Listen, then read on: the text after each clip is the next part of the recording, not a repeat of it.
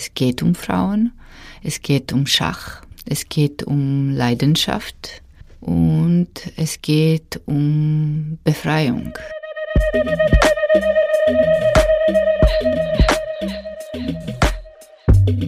Jeans Welt.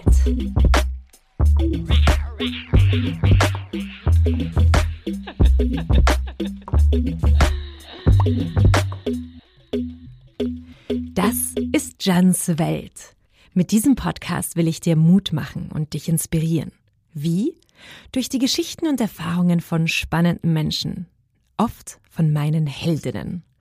Die Stimme, die du gerade gehört hast, stammt von meiner heutigen Heldin, Tatja Skelatze, die du später näher kennenlernen wirst. Und diese Stimme hier? Ich bin Jeanne Drach. Meine Lieblingswelten zurzeit, die Bühne, die Sprache und der Wald. Ich bin Künstlerin und Gründerin von Oh Wow, einem Ort, an dem ich neue Welten mit anderen schaffen darf. Einem Ort, in dem Podcast Creations stattfinden. Alles basiert bei mir auf mein Motto, inspiriert von meiner Mama, meiner 17. Heldin. Kann ich das? Darf ich das? Mag ich? Mach, mach ich. Diese Folge wird gesponsert von Uja, ein Unternehmen, welches nachhaltige Periodenunterwäsche produziert.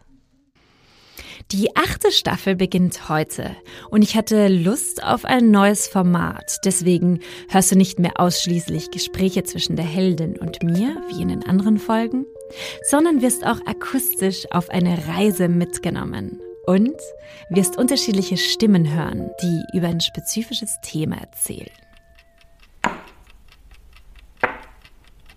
Heute widmen wir uns der Macht des Schachs.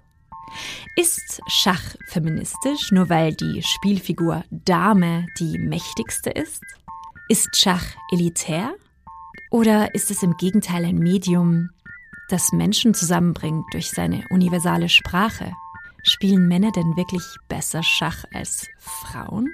Wie ist das Ganze historisch zu betrachten? Und inwieweit kann eine Regierung Schach als Instrument benutzen, um ihre Ideologien zu verbreiten? Und ganz im Gegenteil dazu, kann Schach auch ein Instrument der Selbstermächtigung sein?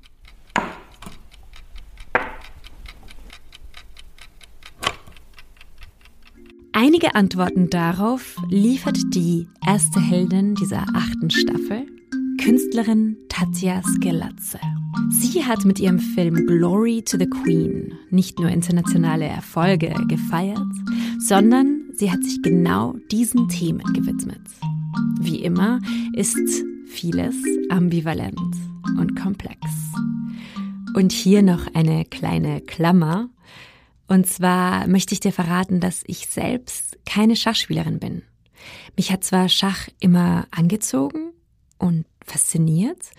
Als Kind dachte ich aber, es sei mir viel zu komplex. Und als Erwachsene war es mir dann ein bisschen unangenehm, dass ich es noch nie gespielt hatte. Aber ich habe gerade erfahren, dass meine Mutter als Jugendliche sehr gut Schach spielen konnte, aber dann aufgehört hatte zu spielen, weil mein Vater kein Schachspieler war. Aber nachdem sie äh, den ersten Entwurf dieser Folge gehört hat, hat sie beschlossen, mit mir wieder anzufangen und es mir zu lernen. Klammer zu. Ich habe mich gefragt, warum denn Menschen eigentlich Schach spielen? Warum hat denn Schach so eine Anziehung auf uns? Einerseits ist es diese Selbstvergessenheit, also man ist wirklich da am Brett und in den Figuren und im Spiel. Und das Paradoxe daran ist, dass man andererseits sehr intensiv eben ähm, da ist und sich konzentriert. Weil es auch sehr ästhetisch ist. I like strategy and I believe that the life is like a strategy. You should know uh, what is the consequence of the movements before to move. Dieses Nachdenken im Voraus oder Überlegen und Planen, das machen, glaube ich, Schachspieler auch im normalen Leben. Schach ist ja. ein bisschen so ein Sinnbild fürs Leben. Es ist nicht, mhm. nicht kompliziert, aber komplex. Wir haben Frau Schach besucht. Einen Schachclub in Wien, exklusiv für Frauen, der sich zweimal im Monat im Café Schopenhauer trifft. Gerade hast du Christine, Maria, Persis, Dagmar und Anne gehört. Schach ist nicht kompliziert, aber komplex. Gut, dann fangen wir mal mit ein bisschen Geschichte an. Woher kommt denn überhaupt Schach? Wir haben Michael Ehn getroffen. Ein Mann, der sich seit Jahren mit Schachgeschichte und der Kulturgeschichte von Schach auseinandersetzt. Er erklärt uns Folgendes. Schach ist ein ziemlich komplexes Spiel, das heißt, es ist nicht in einem Schöpfungsakt entstanden. Im Schach gibt es ja drei Elemente. Das Brett, die Figuren und die Spielregeln. Das Brett ist bereits 200 nach Christus bekannt. Die Figuren aber entstanden im 5. oder 6. Jahrhundert nach Christus in einem kleinen indischen Königreich, wo die Figuren verwendet wurden, um den königlichen Prinzen militärische Übungen beizubringen. Die Aufstellung der damaligen Spielfiguren entsprach ungefähr dem alten indischen Heer. Wichtig ist da zu wissen, dass es damals noch kein Spiel war. Die Perser haben daraus dann ein Spiel gemacht. Das Schachspiel wurde nämlich weiter über Persien und im Zuge der islamischen Expansion verbreitet. Im 13. Jahrhundert war das Schachspiel dann auch in Europa etabliert. Und äh, im 18. und 19. Jahrhundert wurde es auch zum festen Bestandteil der bürgerlichen Kultur. In der Mitte des 19. Jahrhunderts gab es die ersten Schachturniere und du musst dir das so vorstellen, dass ähm, dass die Spielregeln noch nicht kodifiziert waren. Das heißt, sie wurden mündlich übertragen und vor irgendwelchen Turnieren musste man teilweise eine Woche lang verhandeln, und zwar nach welchen Spielregeln dann gespielt wurde. Apropos Figuren. Ein sehr guter Freund von mir, der Stanislaus, der sich selbst als Schachnerd sieht, bringt seit einigen Jahren Kindern das Schachspielen in Schulen bei. Ich habe ihn gefragt, wie er denn diese Figuren den Kindern erklärt. Wenn man sich so bildlich vorstellt, dass das Pferd äh, springt und deshalb auch die einzige Figur ist, die über andere Figuren drüber hüpfen kann. Der Turm, dass der nur gerade fahren darf, weil das so ein ganz schweres Mauerwerk ist, ist ja klar, dass der nicht sehr verwinkelt und nicht sehr sensible Wege einschlagen kann. Der Läufer darf schief fahren. Und der König, das ist ein schwacher alter Mann, der kann immer nur schrittchenweise gehen. Einen Schritt in jede Richtung. Und, und am besten ist natürlich die Dame, dass die alles kann. Fast. Nur springen nicht. Und spannend ist natürlich, dass der Bauer, wenn er ganz unten ankommt, wirklich den Weg von acht Feldern zurückgelegt hat und nicht geschlagen wurde auf diesem mühsamen Weg, dass er sich dann verwandeln kann in eine Dame oder auch in eine andere Figur. Aber meistens wird eine Dame gewählt. Das könnte man sich auch nochmal irgendwie bunt ausmalen. Das ist wie ein Märchen, finde ich. Die Dame ist also die stärkste Figur? Ist Schach also dadurch ein feministisches Spiel? Dagmar Jena, die Obfrau von Frau Schach, sagt dazu, Genau, also wenn man möchte, kann man Schach durchaus als, auch als feministisches Spiel umdeuten, obwohl es in erster Linie also als, als Schach, als, als Kriegsspiel äh, konzipiert wurde. Ja, naja, der König ist die wichtigste Figur, aber die Dame die stärkste. Das war Michael Ehn. Er erklärt uns dazu Folgendes. Die Dame als Spielfigur gab es nicht immer schon. Und wie wir vorhin schon erwähnt haben, haben sich die Spielregeln im Laufe der Zeit immer wieder verändert. Und die Regelführung ist bis heute noch nicht abgeschlossen. Die Dame ist eine europäische Erfindung, die voraussichtlich im Laufe des 10. bzw. 11. Jahrhunderts stattgefunden hat. Früher gab es den Großvisier, aber auch er hatte unterschiedliche Rollen. Und beispielsweise gab es auch als Spielfigur das Krokodil an der Stelle der Dame. Erst 1470 entstand die Schachvariante, wo die Dame eine sehr starke Rolle übernommen hat. Und das nannte man damals das gewalttätige Spiel. Schach als feministisches Spiel, kann man das wirklich sagen? Na, es ist ganz einfach. In Europa durften Frauen einfach kein Schach spielen. Anfang des 19. Jahrhunderts bis ins späte 19. Jahrhundert entstanden die ersten Schachclubs. Aber die ersten Gebote lauteten, Frauen hatten keinen Zutritt. Das heißt, Frauen durften keine Mitglieder werden, Frauen durften nicht zuschauen und Frauen durften nicht mal den Club betreten. Erst im 20. Jahrhundert hat sich das verändert. In Wien beispielsweise durften Frauen 1902 zum ersten Mal Schach spielen. Und was heißt das für uns jetzt? Das heißt, Frauen haben einmal einen Nachteil, einen jahrhundertelangen. Und das Zweite ist, sie beginnen aufzuholen, aber es dauert. Sie beginnen aufzuholen, aber es dauert. Gut, wir holen auf. Wie? Vielleicht könnten uns ja Bücher helfen. Wie sieht's denn mit Schachbüchern aus? Hier hat Dagmar, die Obfrau des Vereins, Folgendes zu sagen. Was auch auffällt, ist, dass viele der Schachmaterialien, die für Kinder gestaltet sind, dass die sehr bubenlastig sind. Und dass Mädchen in diesen Lernheften bestenfalls in einer Außenseiterrolle vorkommen. Im schlimmsten Fall stellen sie doofe Fragen. Wir brauchen also eine neue Erzählung. Dagmar sagt uns, dass Schach an sich sehr männlich tradiert ist. In Erzählungen hört man meistens, dass der Papa es dem Sohn beigebracht hat und sehr selten, dass eine Frau es der Tochter oder der Nichte beibringt. Wie sieht es denn heute aus? Wie ist denn der Anteil von Frauen in Schachclubs? Um, Frauenanteil im Schach, so im Vereinsschach, sind glaube ich derzeit sieben, sieben Prozent mhm. oder so. Also sehr, sehr wenig. wenig. Sieben Prozent. In Österreich gibt es unter den Turnierspielerinnen etwa sieben Prozent Frauen.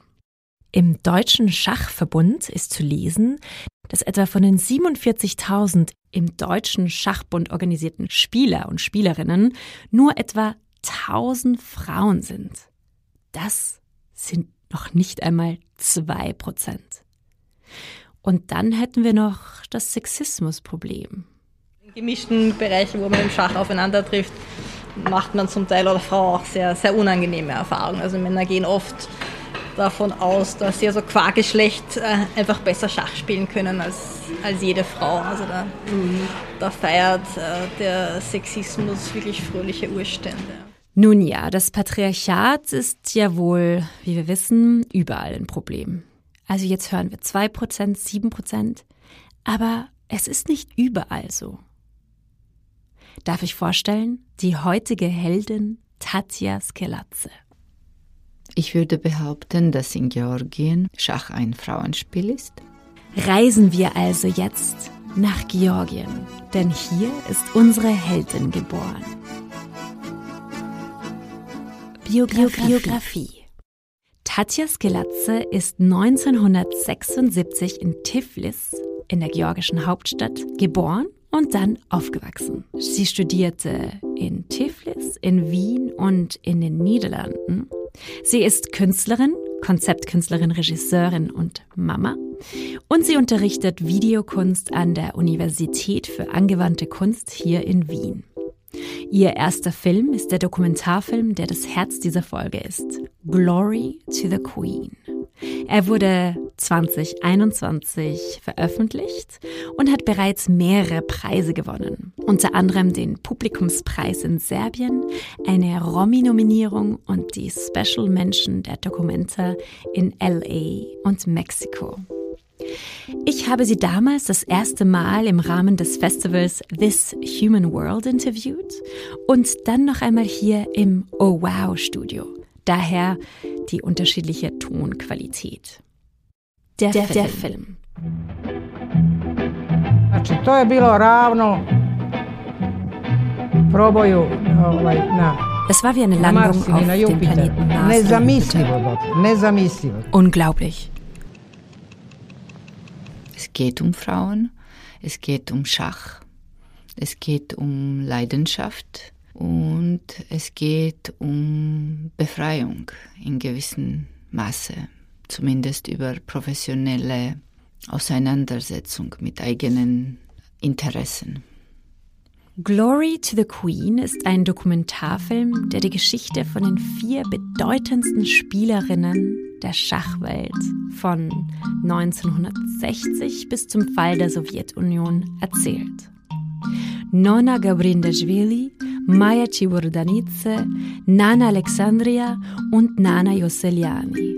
Sie dominierten über drei Dekaden das internationale Geschehen am Brett. Sie übertrumpften sich gegenseitig, haben unzählige Titel geholt. Zum Beispiel war Nona Gabrindashvili die erste Frau, die den Großmeistertitel erwarb. Oh, wait a minute.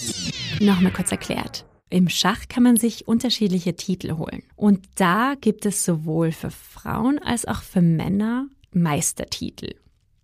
Frauen dürfen aber auch bei den Männern mitspielen. Und das war jetzt der Fall von Nona.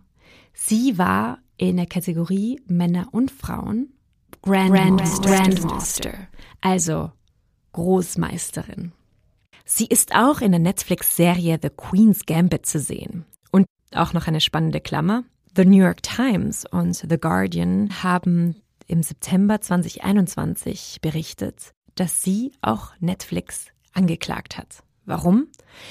Weil der Erzähler in Netflix eine falsche Information gesagt hat. Und zwar, dass die Russen auch eine Schachspielerin hatten, die aber noch nie gegen Männer gespielt hat. Und das, wissen wir, ist falsch.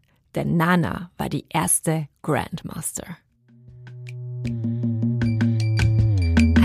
Kurze Unterbrechung. Ich bin wirklich sehr, sehr froh, dass diese Folge von einem großartigen Unternehmen gesponsert wird. Ein Unternehmen, das zwei Gründerinnen hat, die ich wirklich sehr bewundere. Das Unternehmen heißt Uya. Also O-O-I-A. O-O-I-A. Früher hießen sie Oshi. Vielleicht kannst du dich daran erinnern. Naja, auf jeden Fall Uya machen Periodenunterwäsche. Das heißt Unterwäsche, die traditionelle Damenhygieneprodukte wie Tampons, Cups oder Binden ersetzen oder ersetzen können. Wie?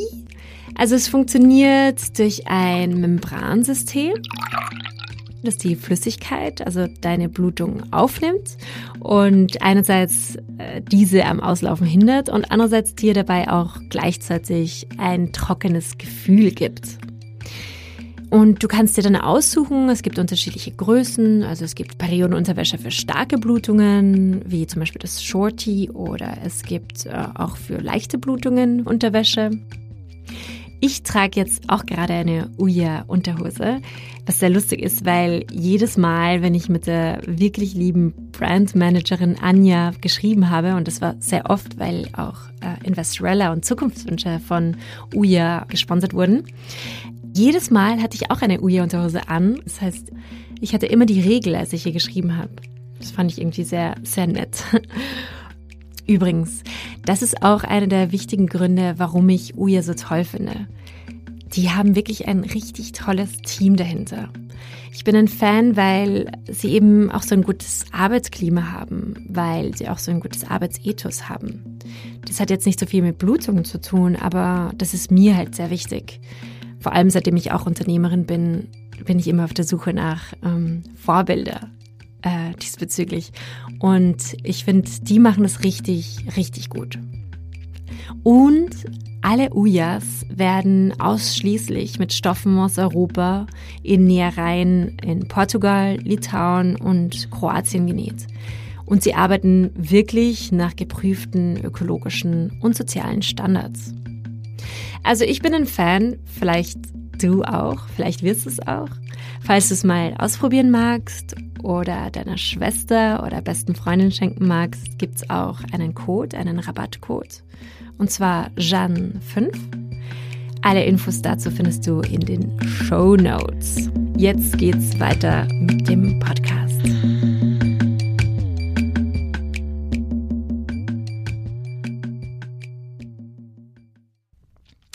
Wer spielt denn Schach in Georgien und wo spielt man Schach? In Georgien spielt man Schach in allen, sagen wir, Gesellschaftsschichten. Die Popularität des Schachs hat mit der Zeit der Sowjetunion zu tun, mit der Zeit von kalten eisernen Vorhangs Und damals war das ein Staat von Bauern und Proletariat. Es gab gar keine Fürsten und Fürstinnen. Und daher würde ich sagen, es ist ganz anders situiert. Man kann in Parks, in Zoos, dort, wo man öffentlich sitzen kann, kann immer wieder Schachspielende treffen. Hauptsächlich Männer im öffentlichen Raum, würde ich sagen. Mhm. Und dann im professionellen Bereich sind Frauen stärker. Was aber die Georgierinnen betrifft, also dass das dort nur Frauen sind, die sozusagen so gut Schach spielten, das ist eigentlich ein, ein singuläres Phänomen. Das kann man in dem Sinne nicht erklären. Es ist zum Beispiel, die georgischen Männer haben überhaupt keine Bedeutung im Schach, also bis heute nicht, während die georgischen Frauen 40 Jahre lang das Frauenschach dominierten. Frauen sind im professionellen Bereich stärker. Aber warum? In ihrem Film bietet Tatja dazu eine Erklärung. Und zwar, dass Frauen das Schachbrett hier in Georgien traditionell als Mitgift in die Ehe einbringen. Und zwar als Zeichen ihrer Intelligenz. Es hieß, dass die Frauen, zumindest aus fürstlicheren Familien, äh, Schach als äh, Mitgift bekommen hatten. Genau weiß man nicht, warum das so gekommen ist. Ich glaube, es ist schon nachvollziehbar, warum Frauen dann, georgische Frauen, so stark in Schach waren und nicht Männer. Männer tendieren grundsätzlich Frauenschach abzuwerten. Dabei vergessen sie, dass Frauen aufgrund ihrer Aufgaben zu Hause, bei Kindererziehung viel weniger Zeit haben und hatten, um Schach zu spielen. Und es ist mittlerweile weltweit wissenschaftlich nachgewiesen, dass je mehr Frauen Schach spielen würden, desto mehr Frauen würden immer stärker spielen. Spannend ist, warum Schach prinzipiell so gefördert wurde. Michael Ehn sagt dazu Folgendes. In der ehemaligen Sowjetunion durfte man nicht reisen. Aber als internationale Schachspielerin durfte man das schon. Dadurch konnte man sich Konsumgüter aus dem Ausland erwerben. Das heißt, das war ein Anreiz für Menschen, professionell Schach zu spielen. Aber was war denn der Anreiz der Sowjetunion? Im alten Russland gab es eine große und wichtige Schachtradition. Und auf der anderen Seite muss man natürlich wissen, dass ähm, in der Sowjetunion schon, also in den ganz frühen 20er Jahren, Schach als wichtig von den Obersten eingeschätzt wurde. Das heißt, sie haben das nach Kräften gefördert und haben zuerst sich in der Arbeiterschach-Internationale beteiligt und irgendwann in den frühen 30er Jahren wollten sie Weltspitze werden, also auch im sogenannten bürgerlichen Schach und wollten also beweisen, dass also der Marxismus eine überlegene Ideologie ist, also zumindest im Westen überlegene und das kann man am besten durch Schach beweisen. Und deswegen wurde das Schach also in geradezu erstaunlicher Weise gefördert. Und also späte Auswirkungen sind auch das georgische Frauenschach. Tatja gibt dazu auch noch andere Gründe. Ein Beispiel. Noda Gabrindashvili stammte aus einfachen Verhältnissen. Sie wurde aber dann fünffache Weltmeisterin im Frauenschach und erste Großmeisterin bei Männern. Tatja sagt, dass der Staat natürlich sie als Beispiel genommen hat, um die Errungenschaften des sowjetischen Systems zu feiern. Sie wurde aber natürlich von den Schachtrainern entdeckt, die in Schachclubs gearbeitet und unterrichtet hatten. Wie Michael ihn sagen würde, Schach war in Sowjetunion unter anderem ein Mittel, die Bauern und Arbeiterinnen vom Trinken fernzuhalten. In dem Film Glory to the Queen zeigt sie ein Archivmaterial, welches die Frauen genauso in Turnieren zeigt wie in propagandistischer Färbung. Zum Beispiel wird Nona Gabrindashvili zur Ehefrau hinterm Herd dargestellt, während Nana Yosseliani über eine blühende Sommerwiese hüpft. Ich zitiere, in die Natur gesetzt wie ein Wunderwesen. Obwohl sie kurz zuvor in Rio de Janeiro 13 Turnierpartien hintereinander gewonnen hatte und somit einen Rekord von Schachweltmeister Bobby Fischer geschlagen hatte. Ja, und dann gibt es noch die Namensvetterinnen. Ich habe Tatja gefragt, warum sie in ihrem Film georgische Frauen interviewt, die die Namen dieser vier Schachmeisterinnen tragen. Es gibt zwei Gründe. Dadurch, dass man die neuere Generation zeigt und auch diese Frauen sind in unterschiedlichen Teilen von Georgien verteilt, also die sind nicht alle aus der Hauptstadt oder so. Das ist wie ein bisschen ein Travelogue, die auch Land zeigt und die Leute zeigt. Aber das andere Teil ist, über die Geschichten von diesen Frauen erfährt man auch über das äh, allgemein über die Realität, die es gegeben hat und die es gibt. Sagen wir, wenn jetzt unsere Protagonistin, die in Schachschule putzt, sagt, dass an dem Tag ist Maya Weltmeisterin geworden und jedes Kind musste Maya benannt werden. Meine Mutter wollte das nicht, mhm. aber musste das machen. Das zeigt ja, dass es auch ein System gegeben hat, die aufgezwungen hat, die Heldinnen zu feiern und äh, als Heldinnen die Neugeborenen zu nennen, ohne dass man eigentlich gewollt hat, das zeigt auch etwas von der Geschichte. Also wie haben sie beeinflusst? Und apropos Heldin. Warum Heldin für Tatja ein problematischer Begriff ist, habe ich sie auch gefragt. Das erzählt sie dir hier. Also wenn man in der Sowjetunion aufwächst und gute Noten in der Schule hat, wird man gleich als Heldin bezeichnet. In sowjetischer Zeit waren die Leistungen auch ein Maßstab, wie gut man war und ob man irgendwie ein Zeug dazu hatte, mal groß zu werden, vielleicht eine Heldin zu werden. Durch dieses System war es ganz klar, dass diese Leistung, diese Partei, äh, Treue, natürlich Vision auch, dass es alles zusammenkommt und dann zu einer Heldin oder Held macht. Und dadurch ist es irgendwie dieses Begriff immer mit einem Fragezeichen für mich verbunden. Tatja wurde auch mehres vorgeworfen. Einerseits, dass sie Georgien zu stark kritisiert und andererseits, dass sie ihr Land romantisiert. Ihr Film ist ambivalent, sagt sie. Ja, also ich glaube, mein Film ist ambivalent und das war sehr wichtig. Glory to the Queen wird schon als politisch gesehen und zwar ganz unterschiedlich. Manche denken, das ist eine Hymne an Sowjetunion und manche sagen, es zeigt ganz genau, welche Lücken es hatte und ich glaube, das ist eine Arbeit, die am politischsten ist, die ganz klar über Geschichte, über Frauenposition erzählt und was vermittelt. Und ich habe sie gefragt, warum sie überhaupt diesen Film gemacht hat. Was war denn tatsächlich die Vision dahinter? Ich bin aufgewachsen in Georgien in einer Familie mit zwei Schwestern, mit Mutter und einer Tante. Und wir waren nur Frauen.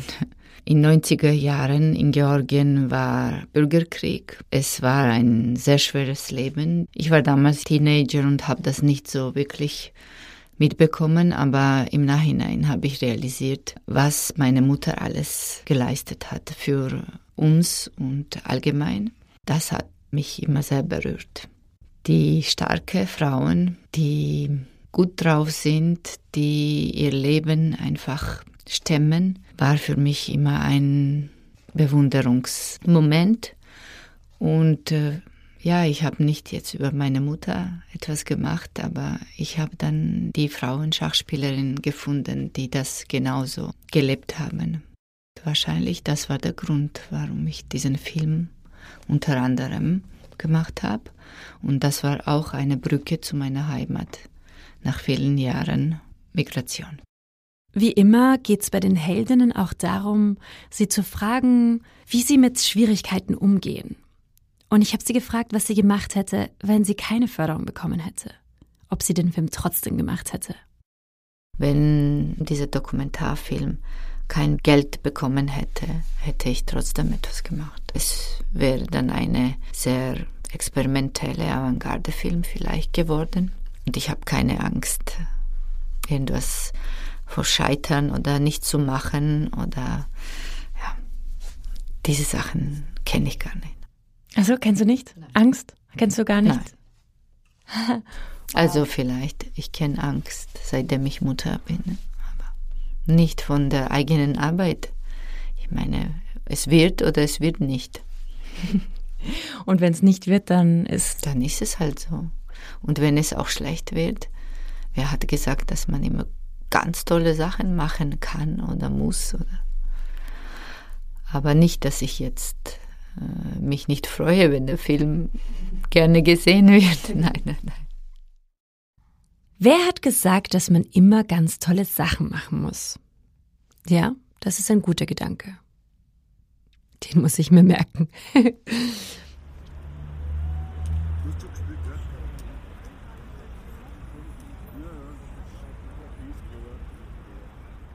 Die Macht des Schachs. Jetzt will ich dir auch noch eine andere großartige Frau vorstellen, die mir Tatja empfohlen hatte zu interviewen. Kineke Mulder.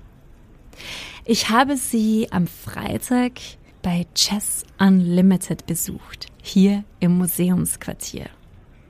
Kineke ist seit sechs Jahren Schachaktivistin. Warum sie das macht? Ich meine, insgeheim ist es natürlich ein Steinchen beitragen, dass die Gesellschaft sich nicht so zerspaltet. Äh, insgeheim ist es eine große Therapiegruppe. Aber das wissen die nicht. die therapiert sie, ohne dass sie es wissen. Seit April 2019 kommt sie jede Woche mit ihrem Trolley mit zehn Turnierbrettern und 320 Figuren mit Uhren. Sie wäscht den Tisch im Museumsquartier am Platz der Menschenrechte und sie deckt ihn für die BesucherInnen auf.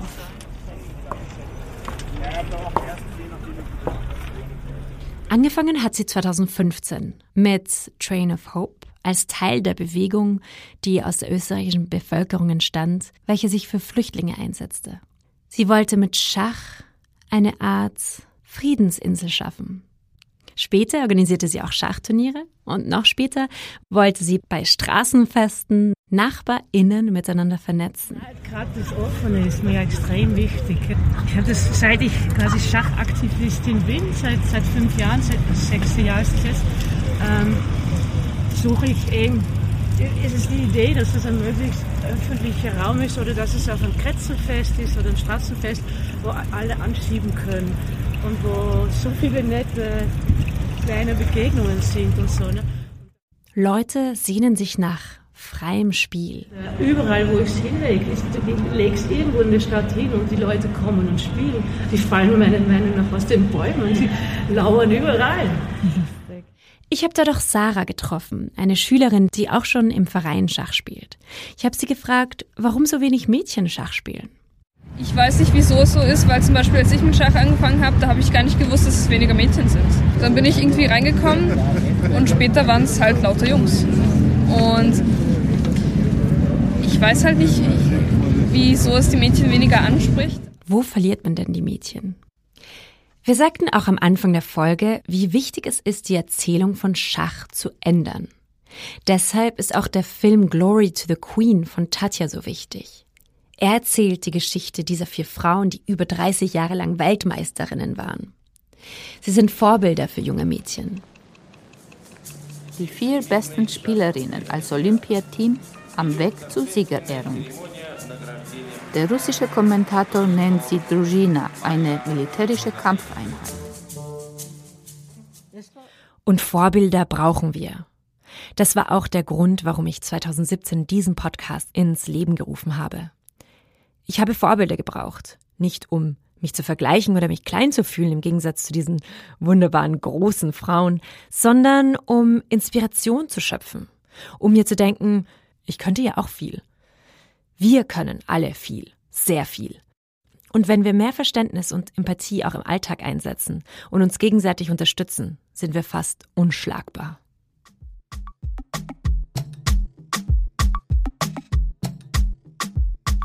Das war die erste Ausgabe von Jeannes Welt. Vielleicht hat dieser Podcast dir Lust gegeben, auch in die Schachwelt einzutauchen. Wenn dir dieser Podcast gefällt, bitte teile ihn mit deinen Lieblingsmenschen. Gerne auf deinen Social-Media-Kanälen oder wie auch immer du es magst. Bitte schreibe eine Bewertung auf Apple Podcast bzw. iTunes. Abonniere diesen Podcast, gib uns fünf Sterne. Ich bedanke mich so sehr bei meiner Heldin Tatjas Gelatze, bei den coolen Damen von Frau Schach, bei Kineke Mulder, bei Sarah, bei Stanislaus. Ich bedanke mich bei Michael Ehn und natürlich auch bei Livia und Anna. Und ich bedanke mich auch noch beim This Human World Festival. In zwei Wochen geht's weiter mit dem Thema Heimat. Ich interviewe die berühmte österreichische Sängerin Ina Regen und frage sie, warum dieses Thema so ambivalent ist. Und wenn du bis dahin noch etwas aus dem Oh Wow-Universum hören magst, empfehle ich dir heute den Podcast Philosophieren mit Hirn. Liz Hirn, die Philosophin, widmet sich deinen philosophischen Fragen. Jeder, der meint, dass die Skepsis gegenüber wissenschaftlicher Bildung nur ein Phänomen der bildungsfernen Schichten oder religiöser Fundamentalisten ist, der irrt. Religiöse Weltbilder gibt es allüberall und wir vermischen ständig Glauben und gut gerechtfertigten Glauben. Auch oft, weil es einfach unseren eigenen Bedürfnissen und Interessen entspricht. Philosophieren mit Hirn. Diese Folge von Jeans Welt wurde produziert und moderiert von mir, Jeanne Drach. Mitarbeit Livia Heiß. Musik und Sounddesign stammt von mir. Danke, dass du dabei warst. Danke, dass du zugehört hast. Viel Liebe, viel Geduld, viel Spaß für die nächste Zeit. Bleib inspiriert, bleib hungrig für neue Welten. Alles Liebe, Bussi und Baba, deine Jeanne Drach. Dieser Podcast wurde präsentiert von Oh, wow. Кто эта девочка? Международный мастер чемпионка Европы Нана ほほ